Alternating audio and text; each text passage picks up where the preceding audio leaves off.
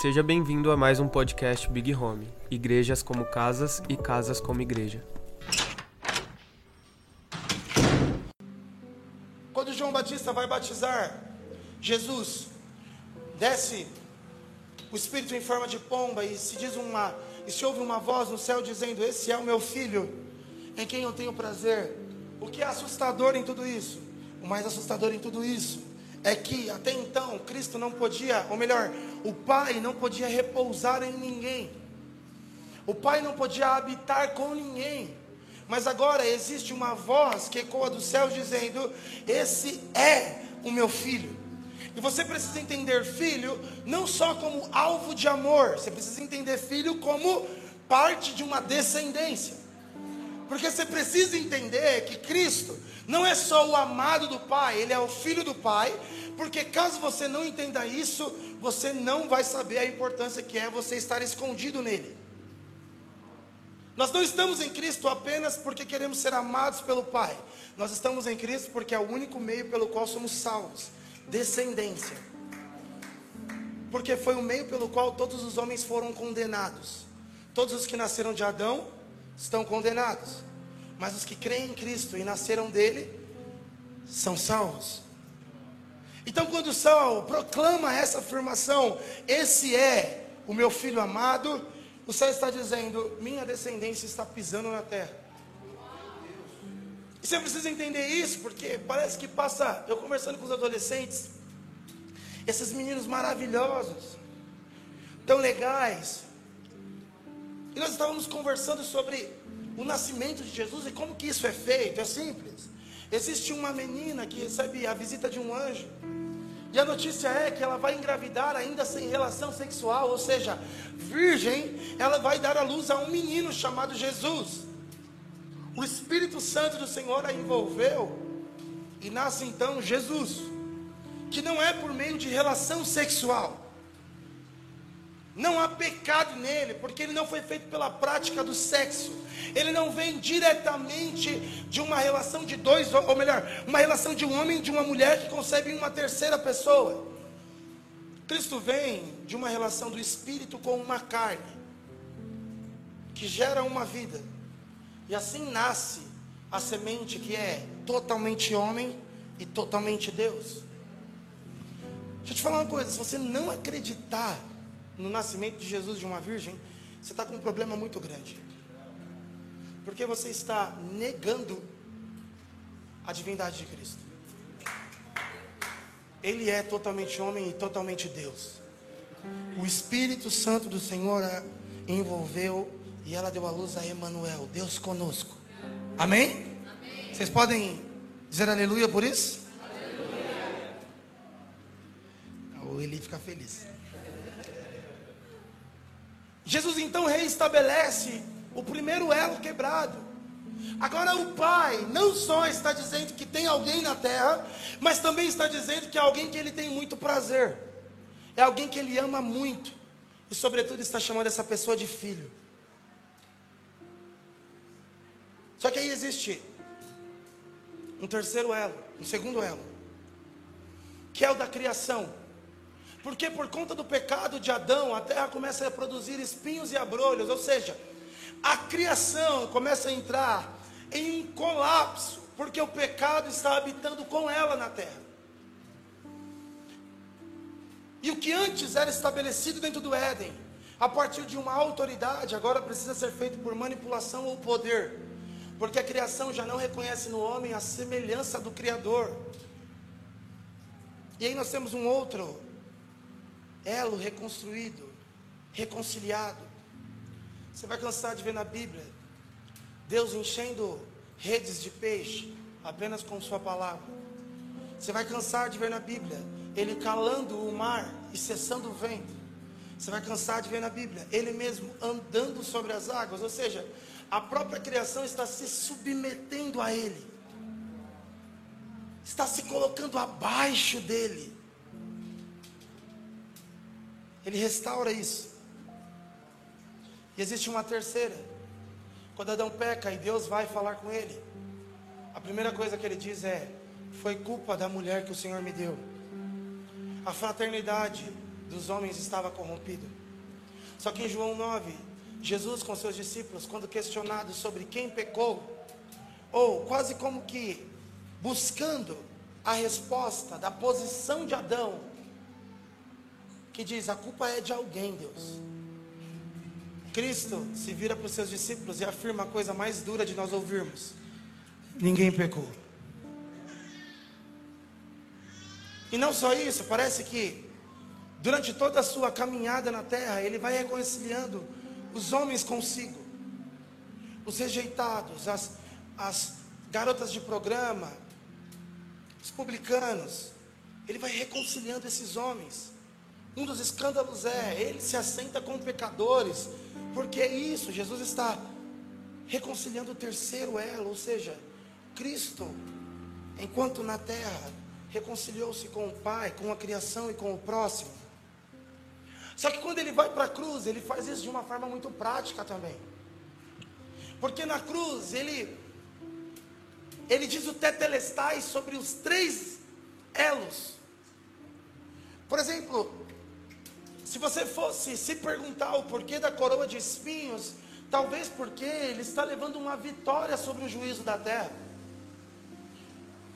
Deixa eu te falar uma coisa, quando os reis, eles brigavam no Antigo Testamento, eles, ou nas histórias antigas, eles tinham que não só ganhar do exército inimigo, mas ou pegar o rei ou a coroa deste.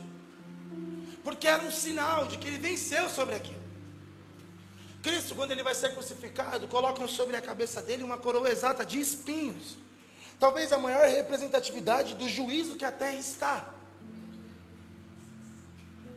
no madeiro.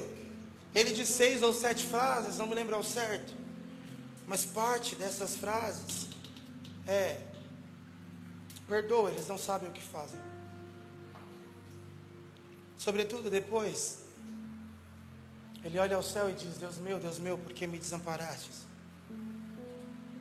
Deus na cruz vai reconciliando todas as coisas e pagando o preço de todos os pecados. Por isso que a volta de Jesus ela é celebrada até pela criação. Porque Jesus morreu por nós, sim, mas ele pagou uma dívida que dá a restauração de toda a criação. Por isso que a promessa é que somos salvos, mas também existe uma outra promessa: novos céus e nova terra.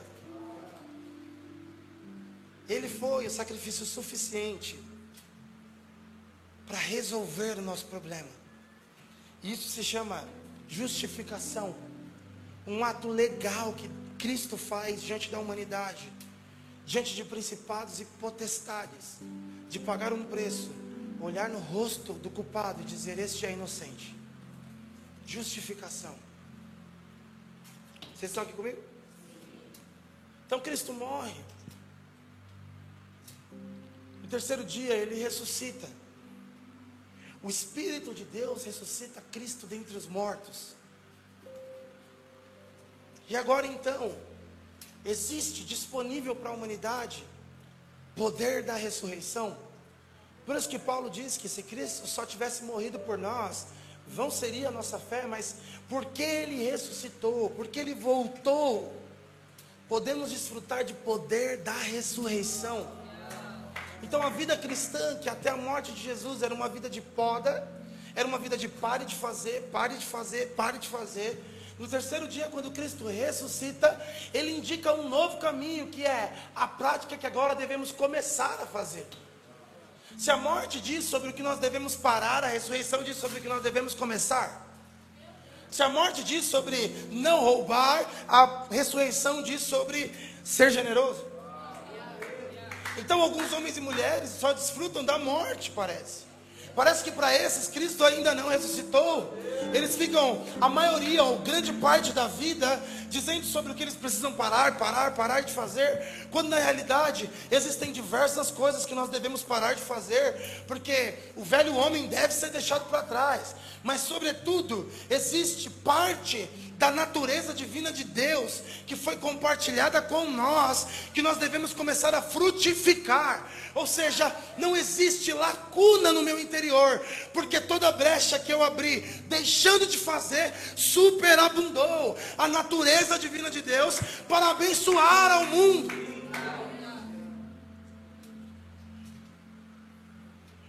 Está entendendo? Então, eu tenho um pouco de dificuldade com homens castrados. Homens que não frutificam. Homens que viveriam em um deserto. Homens que ligaram santidade a uma exclusão, a um distanciamento. Quando na realidade Cristo ressuscitou e agora podemos desfrutar do poder da sua ressurreição. Ou seja, o que antes era o nosso maior problema foi tirado de nós. A força, o poder do pecado não está mais sobre nós, mas não quer dizer que somos fantasmas. Não quer dizer que quando nós oramos dizendo, Deus, nós entregamos a nossa alma ao Senhor, estamos mutilando a carne, sem antes pensar que parte da obra de Cristo é trazer sobre esta carne o testemunho da nova natureza que nos alcançou.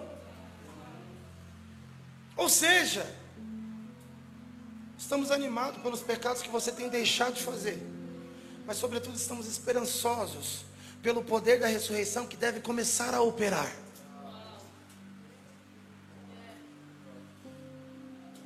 Santidade,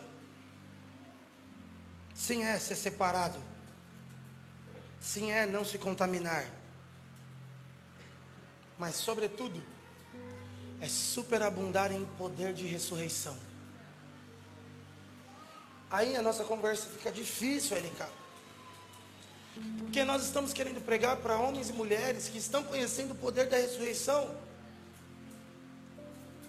Mas quando sentamos nas mesas, nós só conhecemos pessoas que ou melhor, nós partilhamos a vida com pessoas que parece que só desfrutaram da morte. Deixa eu te falar, eu trabalho com diversas coisas. Uma delas é causas sociais. Na maioria das vezes que eu me aproximo de grande parte da igreja que tem esse pensamento sobre morrer, morrer, morrer e só morrer eu consigo provar de uma miséria que eu não encontro nem nos lugares mais pobres. Pessoas que uniram a mensagem do Evangelho, ou melhor, colocaram na mensagem do Evangelho um ponto final na morte. Como se não tivesse que operar nelas ressurreição, como se elas não tivessem que morrer com Cristo, mas também ressuscitar com Ele. está querendo dizer o esse? Estou querendo dizer que é claro que é insuportável essa vida cristã aí. A vida cristã que te castra, te amarra e te poda. Não te libera para nada. Não te aponta para nada. Não te faz te sonhar com nada. Não te faz ter expectativa de nada. Mas te pede para parar te pede para ficar quieto, te pede para não fazer mais. É, gente, vai por mim, essa vida cristã também é insuportável. Eu também sei que é insuportável. E temo que a gente não tenha descoberto o poder da ressurreição no seu mais alto potencial. Porque não é possível que a gente tenha desviado por 2,50 com a mesma mensagem que levou Pedro até a morte, sendo fiel. Não é possível que a gente tenha desviado por tão pouco com a mesma mensagem que, tem, que fez o apóstolo João segurar até o último minuto da vida dele, vendo algo escondido em Deus. Existe algo de errado. E o pior, não cansamos de dar um feedback ao Evangelho, ou dar um feedback aos portadores da mensagem.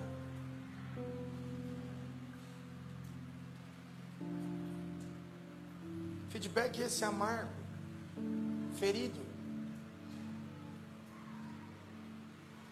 Mas a maioria das vezes, o que faz esse coração ferido aparecer é uma falta de consciência do evangelho completo. Eu gosto muito de uma frase do Bill, que ele sempre diz que é santidade não é ver a vida na perspectiva da perda, é ver a vida na perspectiva do ganho. Me lembro quando eu era menor, e eu ouvia, só tenha relações sexuais depois de casar, eu ficava muito tipo, meu Deus. Quando eu era menor, amém? Quando eu era filhote. Porque eu uni toda a mensagem do Evangelho à minha cabeça com a mensagem de morte. E, de, gente, presta atenção: eu não estou tirando a morte do Evangelho. Precisa ter morte no Evangelho. Precisa ter morte, não tem outro caminho. Só que o Evangelho não acaba na morte. O Evangelho precisa chegar até a ressurreição. Talvez não só até a ressurreição. O Evangelho precisa alcançar a glorificação. Vocês estão aqui?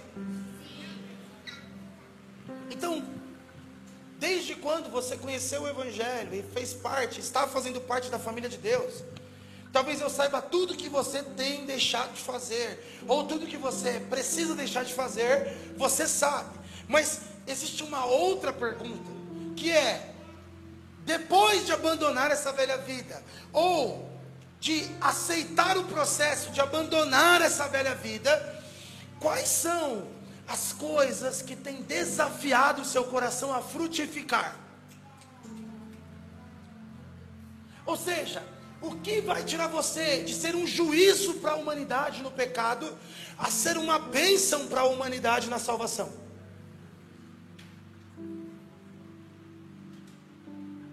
Porque eu temo, gente, que nós no pecado tenhamos mais efeitos no mundo do que nós na salvação.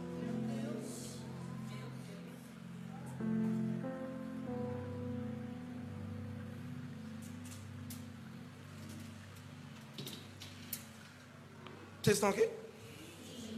Esses dias eu pensei, e se eu morresse? Você já pensou isso? A primeira coisa que você pensa é que se eu morresse, quem ia? Confio de você, mano. É certeza, Rafa ia falar, tem que trampar, mano.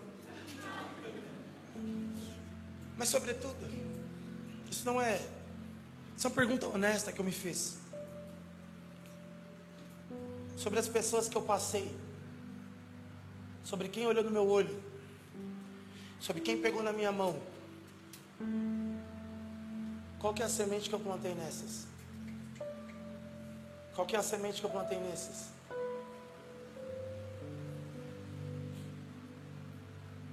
Porque ser um representante de Cristo é sim mostrar que houve morte, mas sobretudo é superabundar em graça. Eu não sei você, mas eu, eu, eu gosto muito da minha vida. As pessoas às vezes elas vivem travadas, elas se convertem e travam. Mas eu gosto muito da minha vida. Eu descobri que existe uma bênção em frutificar para Deus. Eu descobri que existe uma gratidão imensa, que é deixar operar em mim o poder da ressurreição, que é, ao fim da minha vida, poder descansar em paz, por quê? Porque eu semeei tudo que eu pude, porque eu fui uma testemunha da morte de Cristo, mas também da ressurreição dele.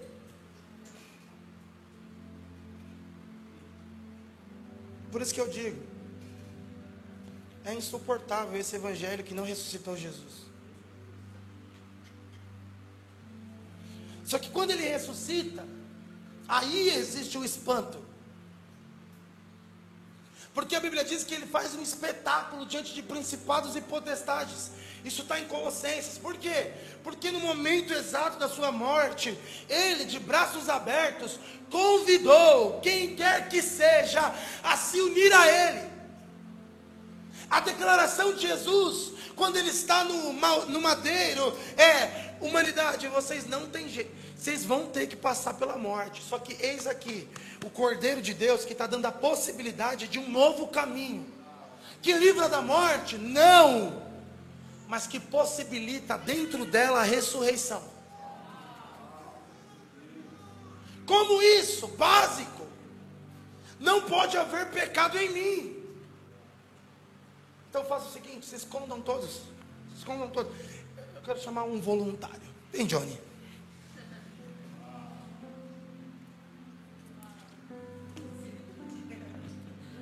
O Johnny é a humanidade. E a declaração de Jesus é: humanidade, não tem jeito. Para vocês estarem com Deus, ou vocês pagam a dívida, ou a glória dele consumirá vocês. Ficou claro até aqui que toda boa prática, toda educação não chegou perto de ser trapo de imundícia. Não serve, não é isso. Vocês não conseguem pagar o boleto. Então, morte é o destino de todos. Mas Deus, em sua infinita misericórdia, me enviou a humanidade. E enviou eu, filho de Deus, sem pecado, para que morresse no lugar de vocês. Agora, o convite é básico: é você, humanidade, se esconda em mim nessa experiência de morte. Entre em mim nessa experiência de morte. Se una a mim, morra comigo. E talvez a gente pergunte, mas qual que é a diferença de morrer com você e morrer sozinho, Jesus? E Jesus diria claramente, ele diria para todos nós, porque o salário do pecado é morte, e eu não tenho salário, porque não tem pecado em mim. Eu sou o único que pode visitar a morte, olhar no olho dela e dizer: Você não é a minha recompensa. O único. Ouse, tão assustador quanto chegar diante da morte sem mim, é chegar diante de Deus. Dois lugares que sem mim vocês não podem fazer nada: estar diante do Pai e ir diante da morte. Agora eu sou um novo e vivo caminho. Se esconda em mim para enfrentar a morte e vá comigo para o Pai. Por isso que o Evangelho é assustador. Porque ele para essa história de rebeldia e coloca um laço familiar.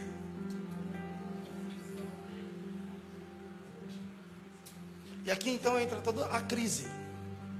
Será que esses que vão se esconder em Jesus são predestinados? Será que é opcional? Será que ele quis? A gente vai reduzindo o susto, o espanto do evangelho, a discussão teológica.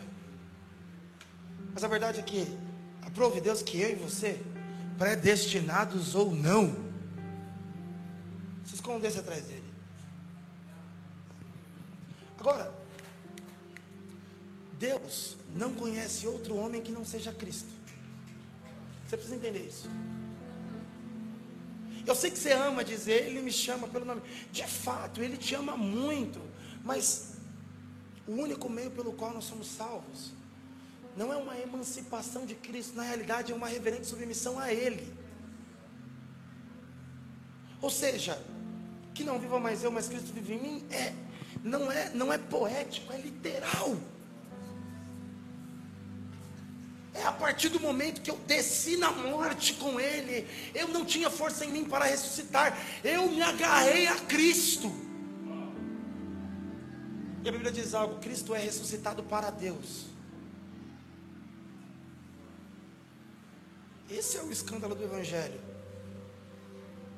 Agora, quando Ele, Cristo, se manifestar, nós nos manifestaremos com Ele. Não existe um movimento da igreja que não seja em Cristo. O que eu estou querendo te dizer, gente? Sai dessa loucura de achar que existe um exclusivismo para você. Quando a Bíblia, quando Paulo vai falar que somos corpo, ele está realmente dizendo que nós habitamos em um mesmo lugar em uma pessoa. É literal isso, é, não tem como. Deus me conhece, Ele sabe, mas Ele me aceita porque eu estou escondido no Filho.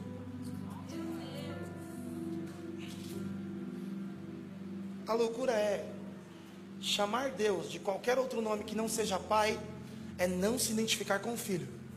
Logo, é não conseguir ficar junto. Por isso que os discípulos, quando eles falam, nos ensina a orar, ele diz: calma aí, gente. Quando for desorar, é assim: Pai nosso que estás no céu. Pai.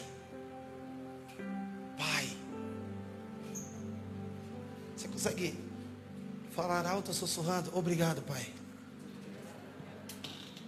É isso, é Pai.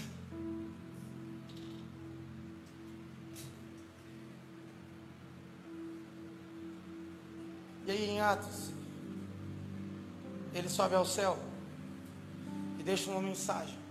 Só que desde o Éden, eu preciso terminar essa mensagem outra que a gente precisa na próxima semana ir para outra coisa. Só que desde o Éden existe uma disputa. Fala comigo, batalha. batalha. Porque apesar da salvação nos livrar do nosso eu, porque, gente, esse é o maior livramento, tá? A gente pensa, o maior livramento em Cristo é que nós não vamos mais cair nas astutas ciladas do inimigo. Também, mas o maior problema nem era Satanás agora. O maior problema era você mesmo. Você com você é um problemão. Por isso que Cristo na cruz, ele humilha Satanás, de fato. Mas está tudo bem ele te salvar e vencer ou acabar com Satanás só no último dia, porque o seu maior problema nem era o diabo, o seu maior problema era a sua natureza. E agora que você está com essa nova natureza, desenvolvendo a salvação a partir dessa nova perspectiva, frutificando, deixando de ser um arrogante para ser um amável, deixando de ser um, é, um violento para ser alguém que tem carinho. Agora você está deixando de ser o que você era para ser o que você está querendo ser, a semelhança de Cristo, você descobre que você tem uma batalha. E tem uma perspectiva do Chris Valentin que eu gosto muito, mas eu acho ela bem perigosa, mas eu vou falar. Que ele fala que um dos maiores juízos de Satanás era o homem. Porque qual que é o desejo de Satanás desde sempre? É ter o que Deus tem e ser quem ele é. De repente, a Bíblia diz que ele começa a mexer no barro e diz: façamos o homem a nossa imagem, conforme a nossa semelhança. Ou seja, Satanás está ouvindo que existe alguém sendo feito que é tudo que ele queria ser. Existe alguém que vai andar na terra que é tudo que ele queria ser. Eu gosto dessa perspectiva porque diz que o homem é o maior juiz do diabo. Ele precisa encarar no olho que existe alguém que é a semelhança daquele que ele um dia quis ser e nunca pôde. Por isso que a maior tentativa de Satanás é sempre definhar quem nós somos, nos afastar da semelhança que nós podemos ter. Aí, existe essa batalha. E agora a gente vai para Efésios 6.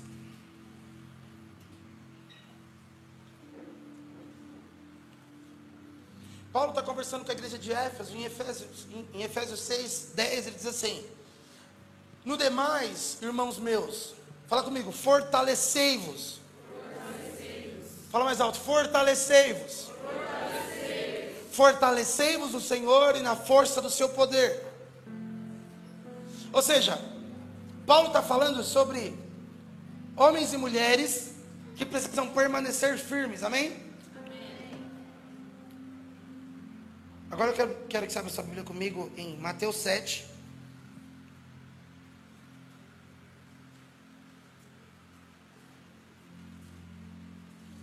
24. Diz assim: Assim, todo aquele que ouve essas minhas palavras e não as pratica, será como um homem sábio que construiu.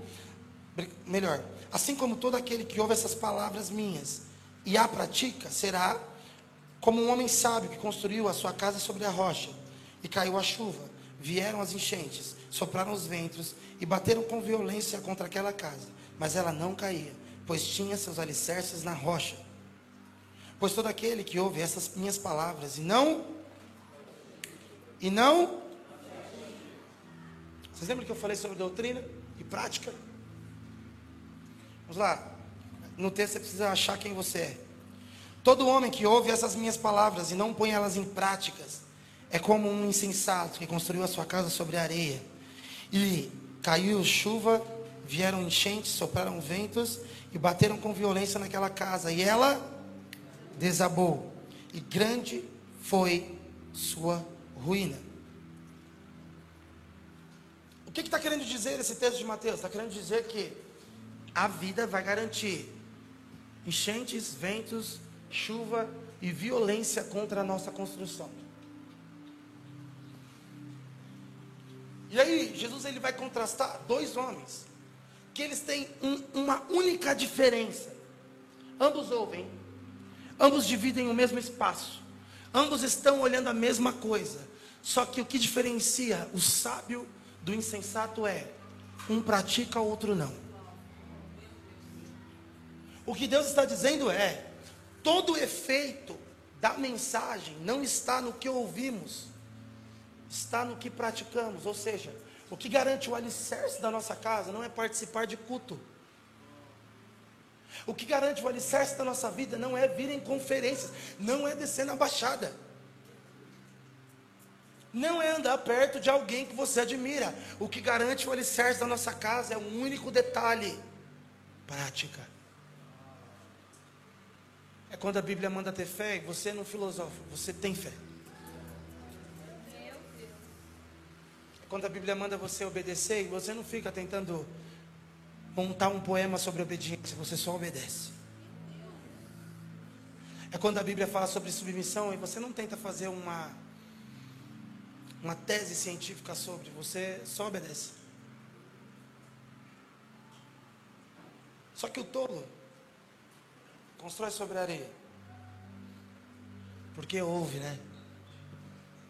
Porque até vem em culto. Mas nunca põe em prática.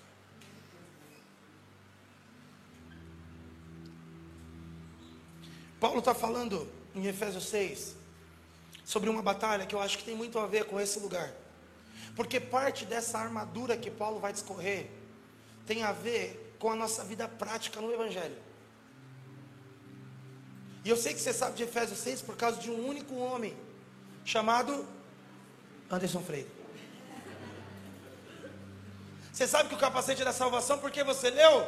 Talvez, mas a maioria, porque fez a pecinha, fez a dança na igreja. Aí, ó, revestivos de toda a armadura de Deus, para que possais estar firmes contra as astutas ciladas do diabo. Porque não temos que lutar contra sais, carne ou sangue, mas sim contra principados e potestade, contra príncipe das trevas desse século, contra as hostes espirituais da maldade nos lugares celestiais. Ou seja, o primeiro problema está sendo resolvido e foi resolvido na cruz, que é um problema chamado justificação. Cristo perdoou os nossos pecados, agora nós somos livres. Amém? Vocês estão felizes por isso? Sim. Só que Paulo está dando um outro alerta. Ele está dizendo que nós precisamos ficar firmes e resistirmos no dia mal, sobretudo contra algumas coisas que são astutas ciladas do diabo. O que Paulo está afirmando é: Satanás, o mesmo que fez, o que fez no Éden, ainda está trabalhando hoje. Aí ele vai dar o conselho. Portanto, por esse motivo, por causa disso, tomai toda, fala comigo, toda, toda a armadura de Deus, para que possais resistir. Que dia? Vamos lá, que dia? Gente, isso é muito importante. Eu sei que na maioria das vezes a gente não sabe discernir dia mal e dia bom. Porque a gente sempre acha que a gente está no dia mal. Mas a gente acha que a vida é mal. Quando é que teve um dia bom? Não sei. Por quê? Porque foi mal sempre. Mas o que Paulo está dizendo é vai existir alguma data do seu calendário, algum momento, em que você vai estar passando por um dia mau. O que está querendo dizer aqui é, em algum momento da sua vida, você vai estar vulnerável. Eu sei que você está se olhando agora e dizendo, eu estou firmão. Eu, talvez você nem esteja dizendo isso. Talvez você esteja sentado falando assim, irmãozão. Veja que és profeta. O dia mau é hoje. Só que Paulo está dizendo, talvez no dia bom vocês consigam passar por todas as adversidades, porque vocês não vão estar tão vulneráveis, mas no dia mal, tomai toda a armadura de Deus. Havendo feito tudo, vocês possam ficar firmes. Estais, pois, firmes, tendo cingido os vossos lombos, lombos com com a verdade. Fala um pouco mais alto. Com a verdade. A primeira parte dessa armadura é cingir os lombos com verdade. Se você não sabe cingir os lombos, era um tipo de pano ou, ou tecido que teria que vir até a altura dos joelhos, que era para poder suportar todo o resto que viria. Não podia ser até os pés, porque eles precisavam correr. Então, para batalhar, tinha que vir até aqui. E é básico isso, eu acho que existe um revestimento que todo cristão precisa ter, que é a verdade. A gente precisa de tratar, parar de tratar a expressão verdade como se fosse, eu posso dizer, um acessório da nossa fé, sabe? Tipo assim, a gente está vivendo a verdade, a gente crê na verdade. Não, a Bíblia diz que quando é para cingir lombos, é o único, presta atenção, é o único acessório, ou a única coisa que separa a sua pele, a sua estrutura da coisa pesada que você vai carregar. Ou seja, cingir o lombo de verdade é garantir que todo o resto não vai te sucumbir no caminho. O que vai dar sentido ao restante de toda a armadura é um simples detalhe de estar revestido por baixo com verdade. Ou seja, tudo que vier depois da verdade faz sentido com essa verdade. Vocês estão aqui? Ou seja, se o que eu acabei de falar sobre o Evangelho não é uma verdade que te cingiu, não vamos falar sobre coraça da justiça. Vai pesar demais e vai acabar te machucando. Eu não sei se você já passou por isso, né? Acho que eu, moleque de quebrada, às vezes eu tinha que carregar alguns sacos de cimento. Então, não era de cimento, era de argamassa. E aí, você colocar direto e ter que andar uma grande distância, o que acontece, pai? Não aguenta, né? O ombrinho não aguenta. Começa a areinha, pega. Aí você está me olhando e fala assim, ah, irmãozão, irmão, eu era uma criança, irmão. Aí o que, que você faz? Você tira a blusa? Não, você põe um papelãozinho, você põe alguma coisinha, você jogar e ser possível carregar. Cingir-se com a verdade é basicamente isso. É, tudo que vai vir depois disso é muito violento. É muito agressivo, até para você. E só é suportável se por baixo disso tiver verdade. Verdade. Amém?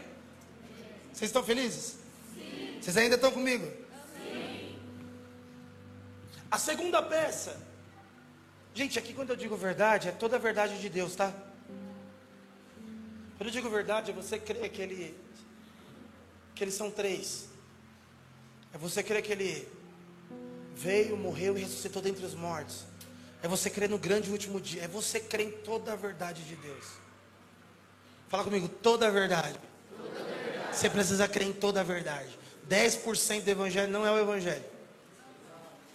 99% do evangelho não é o evangelho. Você precisa crer em toda a verdade. Vai ter umas coisas que você vai ouvir e você vai falar assim: Meu Deus, mas crê em toda a verdade. Porque quando Paulo diz: Tomai toda a armadura de Deus, ele está dizendo que é impossível você querer escudo sem ter espada. Que é impossível você ter coraça sem ter sandálias. Não dá para você escolher a parte do acessório que você mais quer. Ou você o tem inteiro ou você não o tem. Por isso que o Evangelho é uma mensagem completa. Não dá para você tirar um recorte. O que é heresia? O recorte de uma mensagem completa. Nós não aceitamos heresia, nós queremos a verdade completa. Ainda que assuste, nós queremos ela completa, amém?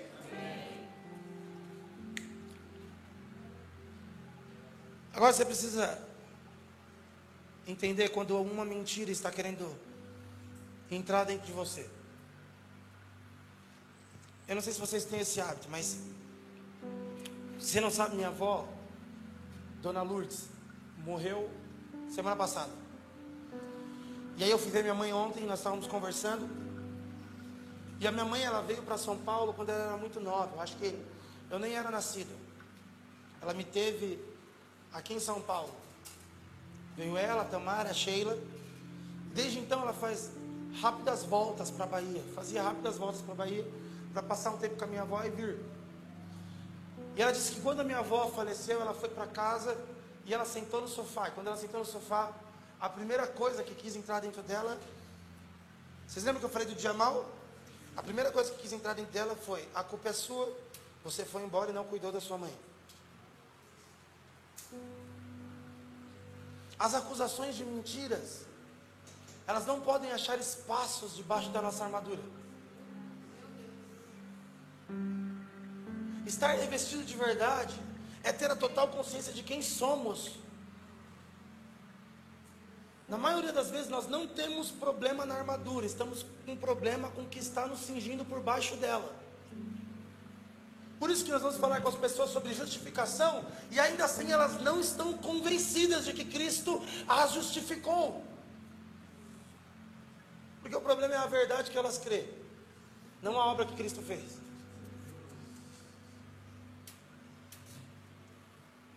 Precisa aprender a dizer: aqui não, Satanás. Que minha mãe diz isso e funciona para ela. Segunda coisa, fala comigo: couraça da justiça. A couraça da justiça é uma parte muito importante de uma armadura e de um fundamento. Irmão, deixa eu te falar uma coisa: se você não entender justiça, isso aqui vai ser uma loucura para você. Eu não sei se você já viu gente que desvia e volta, e desvia e volta, e vai e volta e desvia. Ou gente que está 10 anos na igreja, mas tem problema com culpa.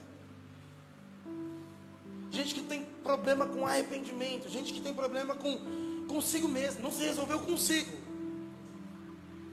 Gente que não sai da igreja, não porque Deus é bom, mas porque a igreja tem amigo. A couraça da justiça é esse acessório que protege, fala comigo, partes vitais. O que são as partes vitais de um corpo? É simplesmente tudo que, quando ameaçado, pode matar. Deixa eu falar, você consegue tomar sete tiros. Sete tiros é legal para morrer, né? Se não acertar um órgão vital, dificilmente você morre. Vivi você tomou quantos? 50?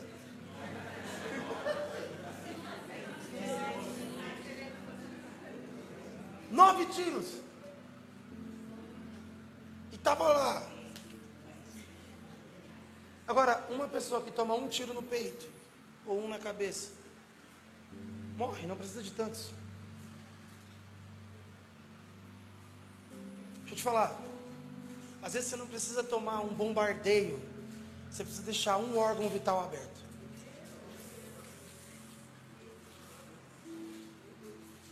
Você precisa não proteger um órgão vital seu. Ou você está falando, como é que é essa proteção? É básico, é a couraça da justiça. Fala comigo, que é uma doutrina. Couraça da justiça é a consciência de justificação de Deus. É quando Satanás olha na sua cara e diz assim: Você não é. Ou quando você é perturbado por diversos sentimentos de inutilidade. Ou quando você é perturbado por culpa. Ou quando o trauma vem de madrugada e te convida a se matar. Aí você fala assim: Meu Deus, o que falta? Consciência de couraça. Falta fingir o corpo com ela e dizer: Eu sou justificado. Nenhuma condenação há. Isso não é uma poesia bíblica, isso é uma doutrina de Cristo, couraça da justiça. A justificação protege todos os meus órgãos vitais. Sem ela, sem ela, eu estou suscetível à morte, eu vou morrer. Porque tudo que passar pelo meu pseudo escudo e perfurar o meu peito, me arranca daqui. Justificação. Fala a pessoa do seu lado, você sabe quem você é?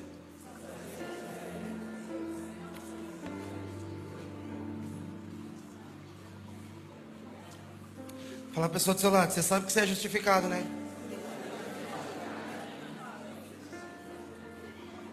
Justificação.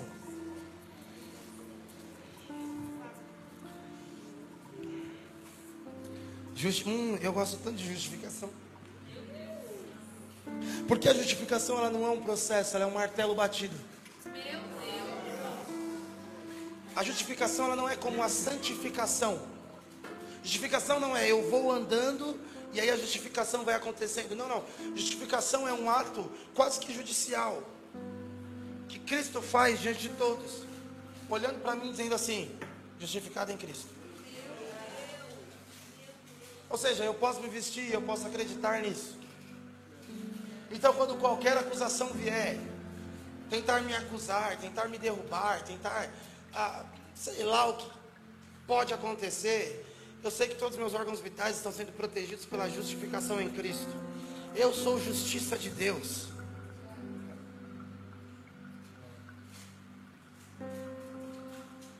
Detalhe importante: calçar os pés na preparação do Evangelho da Paz. Se você não sabe, nessa época, quando um soldado ia se vestir, parte muito importante era o que ele colocava nos pés.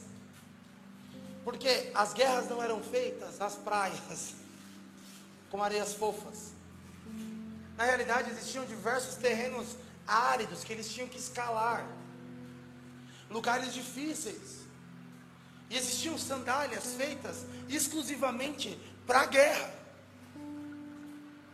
garantindo que ao longo dessa batalha passaríamos por diversos lugares, por diversas situações que precisaríamos estar bem calçados. Invadiríamos lugares. Tomaríamos territórios. Vocês lembram de uma pregação minha muito antiga que eu falei sobre territórios? Tomaríamos territórios. Agora, gente, entrar em territórios não, não, não significa habitar neles. Vocês lembram quando Moisés manda os doze espias ver a terra? Eles voltam dizendo: Ó, oh, lá tem gigantes. Normalmente a gente até assiste um território que Deus prometeu para a gente. Sei lá, Deus prometeu para mim um casamento muito bom, então eu até consigo ver, mas de repente eu vejo que é um pouco difícil demais. Só que na armadura de Deus existe um novo jeito de andar um novo jeito de pôr os pés, um novo jeito de alcançar novos lugares, um novo jeito de caminhar. Está fazendo sentido? Calçar os pés na preparação do Evangelho da paz. Tomando sobretudo o escudo da fé Escudo, eu acho que você já deve saber o que é, mas é uma parte que te protege. E esses escudos em específicos, eles eram escudos longos. Talvez que conseguisse proteger o corpo inteiro, ou grande parte dele quando abaixado. Com o qual podeis apagar, fala comigo, apagar apagar todos os dardos inflamados do maligno.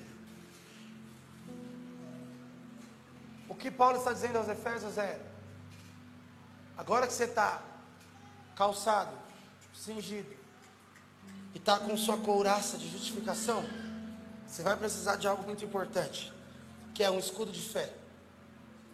Esse escudo, ele vai ser para apagar os dardos inflamados, ou seja, ainda que você não veja de onde vem, existem diversas coisas que tentam entrar, perfurar, invadir a sua realidade. E você vai precisar ter um escudo de fé. Algo que proteja você e a sua casa de todos esses ataques. É como se, de alguma forma, você não soubesse muito bem de onde está vindo, mas viesse algo sorrateiramente para inflamar. Sabe, quando você casa, você começa a provar um pouco disso. Às vezes está tudo bem três dias, mas no quarto dia você nota que as coisas ficaram um pouco quentes, as coisas ficaram um pouco tensas. Ou você está em uma conversa normal, um diálogo normal, e aí nesse diálogo você começa a se alterar. E na realidade você está se perguntando por que, que você está fazendo isso.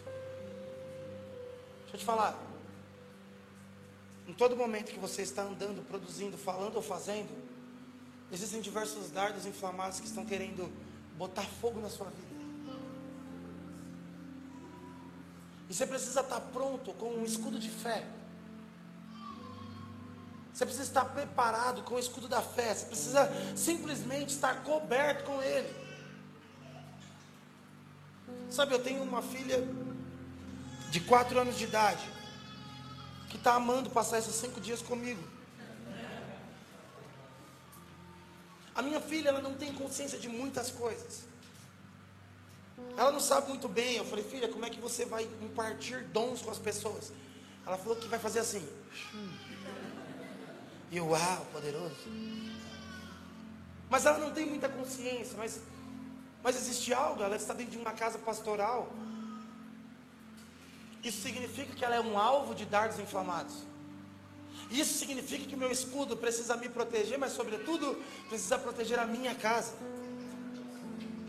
Agora, todos vocês que estão casados ou estão casando ou vão para casar, deixa eu te falar algo que você precisa saber manusear bem, é os escudos que vão proteger a sua família.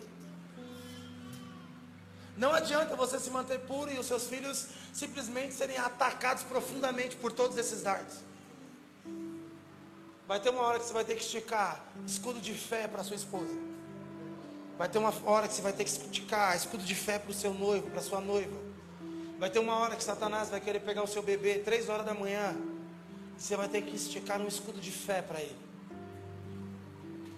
Fé é o jeito que nós nos defendemos. Fé é o jeito que nós estabelecemos muralhas, muros. Minha casa está protegida por quê? Porque lá dentro habita um homem e uma mulher de fé. E fé é um assunto muito sério, porque todos que fazem qualquer tipo de coisa sem ela pecam.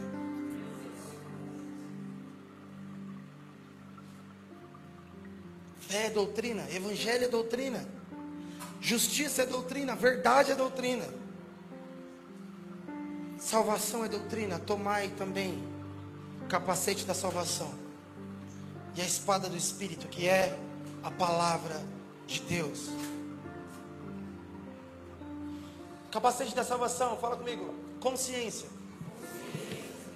Talvez depois de tentar atacar a alma, uma das coisas mais atacadas no nosso meio é a consciência. Ou seja, a maioria de nós, nós não temos certeza se somos salvos. Nós duvidamos constantemente da salvação. E se você não tem certeza, não vale a pena guardar. Se você não tem certeza, não vale a pena permanecer. Se você não tem certeza, tá tudo bem oscilar. Mas agora, se você estiver com um capacete que garante isso, você não pode titubear, você está em guerra. Satanás não pode encontrar pouso. Eu estou atrapalhado, mano não pode encontrar pouso em você. existe um capacete que protege a sua consciência. E por último, a espada do Espírito, que é a palavra de Deus. Estão aqui? Você precisa fazer guerra com a palavra de Deus. Palavra de Deus é o único meio pelo qual nós atacamos. Nós não atacamos dando chilique. Nós não atacamos falando de justiça. Nós não atacamos falando para o amigo do lado que o outro fez. O único ataque útil da igreja nessa batalha é palavra de Deus. Eu gosto muito de Moisés, quando ele vai conversar com o próprio Deus, fala para Deus a palavra de Deus. Acho lindo isso. Ou quando Jó é contestado, ele fala: Ó, eu garanto que não é pecado, porque eu sempre fui obediente à palavra de Deus. A palavra de Deus, gente, é o único meio que nós podemos produzir ataque. Vocês estão aqui? Ou seja, existem diversas promessas de Deus para todos nós na Bíblia. Diversas. Muitas. Que na maioria das vezes nós não usamos, porque nós não entendemos que é uma espada para ataque.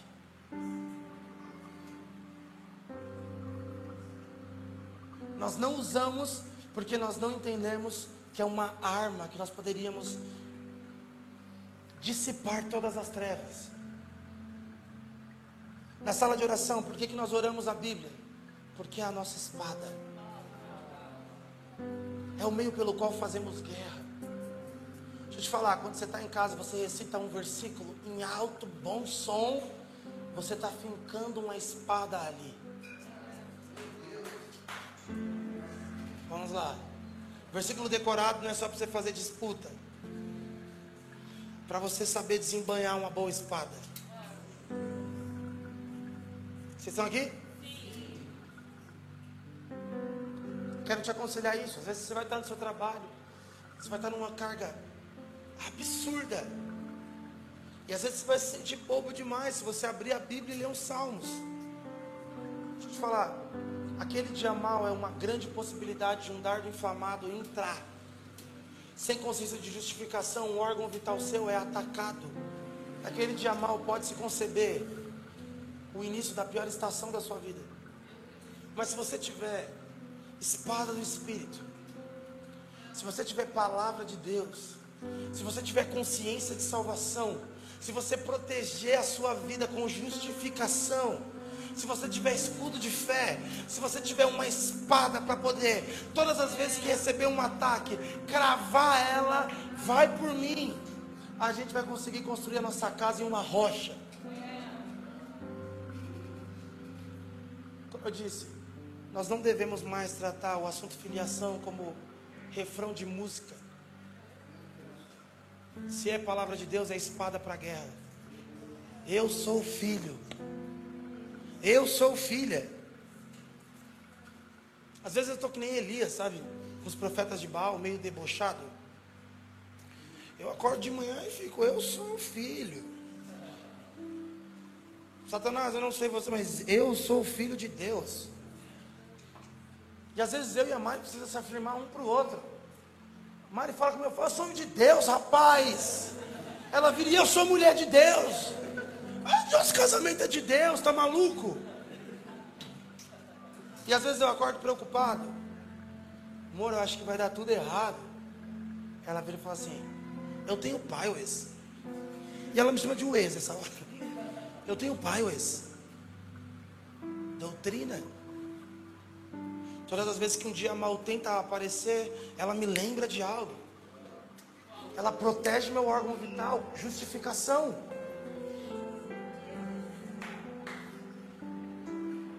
Como eu disse, conversando com a minha mãe ontem, ela disse: Satanás que soprar no meu ouvido, aqui não, Satanás.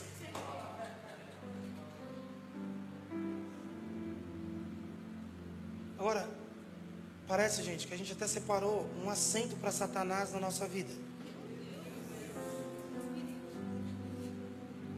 A gente não está sabendo mandar ele embora.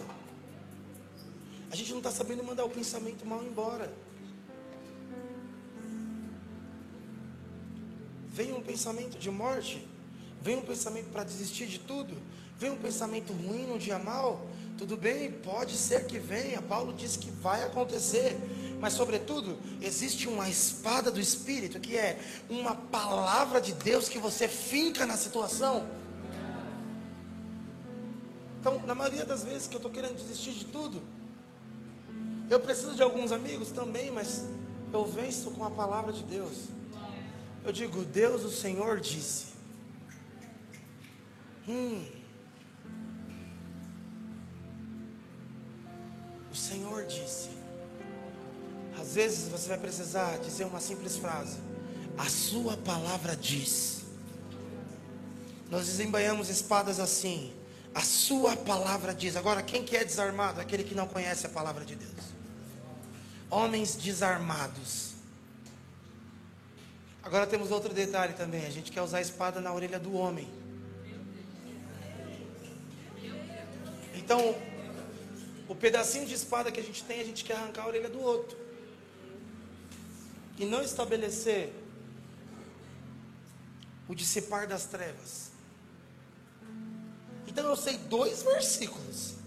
E eu uso ele para falar da tatuagem do Bino.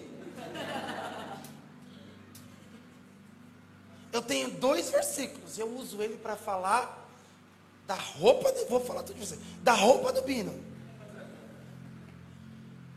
Deixa eu falar, a gente precisa começar a cuidar com carinho da nossa espada. Para a gente parar de tomar tanto baque profundo na vida. Eu já falei bastante da Mari, talvez seja um pouco de saudade, mas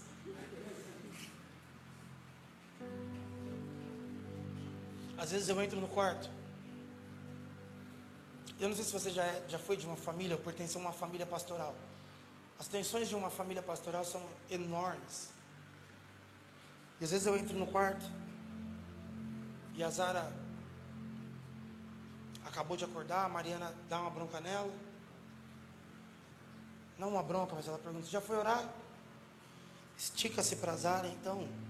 Esse escudo de fé e às vezes eu olho para ela, ela está sentada na poltrona de milhões que nós ganhamos, com a Bíblia aberta, desembanhando diversas espadas sobre a nossa casa, sobre a nossa igreja. Às vezes eu vou treinar com essa cara de mal que eu tenho, esse corpo atlético. E as pessoas pensam, ele deve estar escutando um rap muito pesado. E às vezes eu estou desembanhando uma espada citando versículos bíblicos, dizendo: Deus, o Senhor disse que os meus filhos são seus. Deus, o Senhor disse que o Senhor é o Senhor da igreja. A igreja não é minha, Deus. Agora, eu me canso de ver homens e mulheres que estão indo para o campo de batalha sem ter no mínimo uma espada na mão falar, seu casamento é um campo de batalha. Produza a sua espada. Ser pai, ser mãe é um campo de batalha. Produza a sua espada. Trabalhar com dinheiro é um campo de batalha. Produza a sua espada. Ser do ministério é um campo de batalha. Produza a sua espada. Tudo que você for fazer sendo cristão, convertido, filho de Deus, é guerra. E eu não quero ter que te receber aqui na igreja com falta de consciência de salvação, com órgãos vitais desprotegidos, sendo espancado por Satanás lá fora. Sendo como um homem insensato que está construindo sua casa na areia. Você precisa de rocha, meu amigo. Você precisa de rocha, você precisa de vida prática. Quando um pensamento mal vier, você não cria uma poesia dizendo: o dia hoje foi ruim, você vira para ele e desembanha uma espada.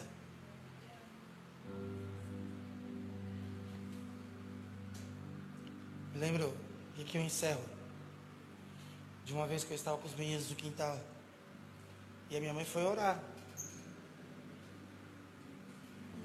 Toda vez que eu falo sobre batalhas e guerras, eu lembro muito da minha mãe.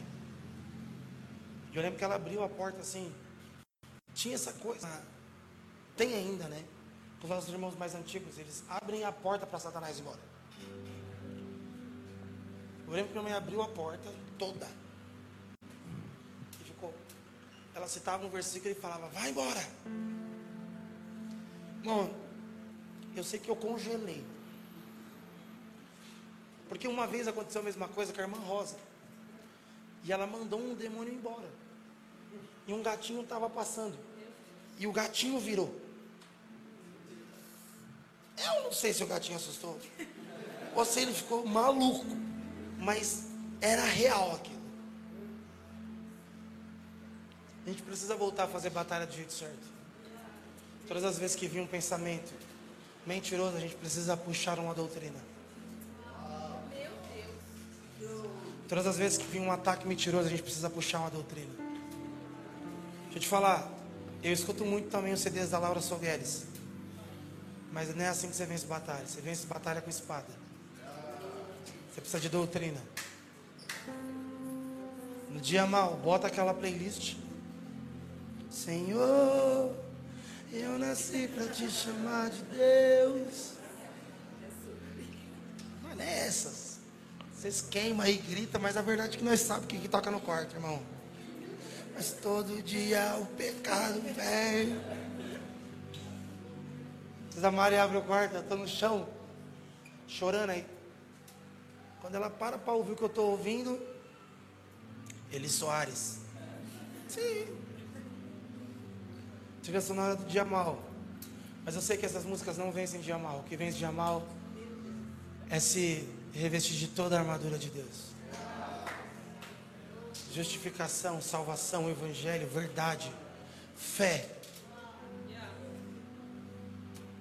E palavra de Deus. Amém? Amém? Amém?